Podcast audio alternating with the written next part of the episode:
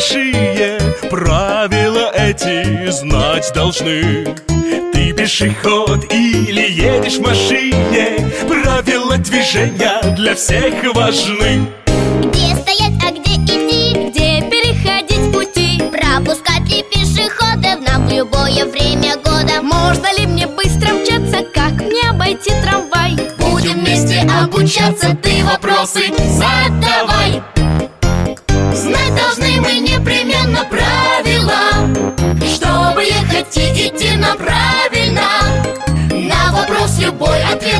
Лишь слушай наш На детском радио Веселый гараж Веселый гараж. Здравствуйте, наши маленькие пешеходы. Приглашаем вас к нам в гости. В наш веселый гараж Здравствуйте, тетя Ира. Всем и тебе, ласточка, привет. Спасибо, Вжик. Тетя Ира, я вот сегодня подумал А откуда появились машинки? Ласточка, машинки создал человек, конечно А вообще у каждой машинки своя история. У тебя своя, у Вжик своя. И не только у машинок, а вообще. У всего на свете есть своя история. А вот мы изучаем правила дорожного движения. Так? Это же тоже история. У правил дорожного движения она тоже есть И очень древняя. Почему древняя? Машинки-то не очень давно появились. До машин был другой транспорт. Люди не только пешком ходили. Ой, как интересно! А сейчас будет еще интереснее, потому что девочка Аня как раз собиралась говорить об этом со своим папой. Послушаем?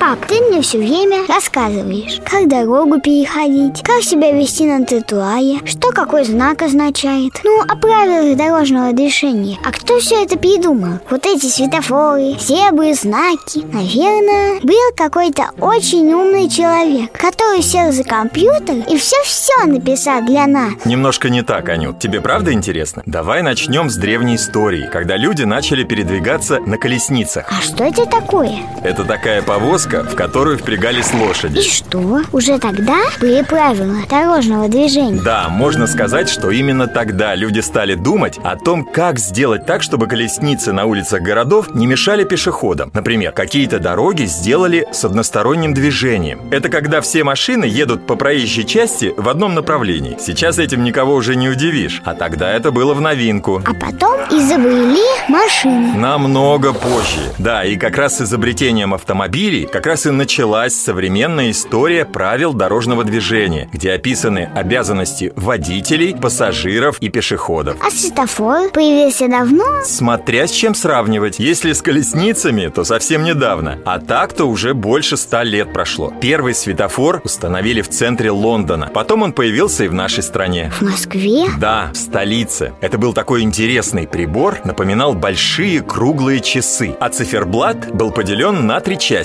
Угадай, какие? Ну, наверное, красный, желтый и зеленый. Точно. А к этому светофору прилагался регулировщик. Он вручную переставлял стрелку то на один цвет, то на другой, то на третий. Пап, а эти правила во всем мире одинаковые? Вот если мы с тобой поедем в другую страну, мы под машину не попадем? Нет, Аню, не попадем, если будем их соблюдать. Но ты права. Сначала была такая проблема, когда в каждой стране были свои правила, и это было очень неудобно. Поэтому все страны договорились о том, что правила будут одинаковые. А знаки дорожного движения уже были тогда? Совсем немного. Неровная дорога, извилистая дорога, перекресток и пересечение с железной дорогой. Ань, вот ты посмотри на старые фотографии Москвы, например. На улицах мало людей, на дорогах мало машин. А теперь очень много всех. Поэтому и правила движения стали более сложными. Автобусы, трамваи, троллейбусы появились. Автомобили специального назначения,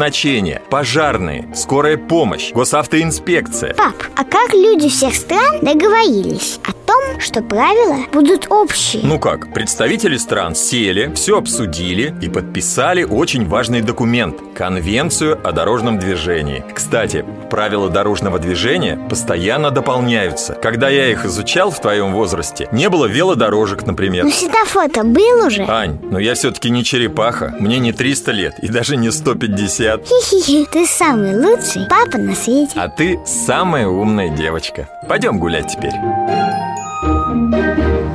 Ой, а я даже и не знала, что во всех странах одинаковые правила дорожного движения. Ну а теперь знаешь, спасибо Ане и ее папе. Когда пешком ходили люди и было мало городов, без правил обходились всюду. Идешь себе и будь здоров. Потом машины появились Дороги, чтобы по ним катать.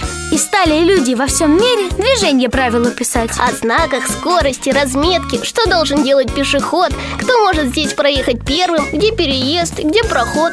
И постепенно согласились по правилам дорожным жить. В Москве, в Париже и Пекине дорогу быстро находить. Нам пора прощаться. Пока! Скоро встретимся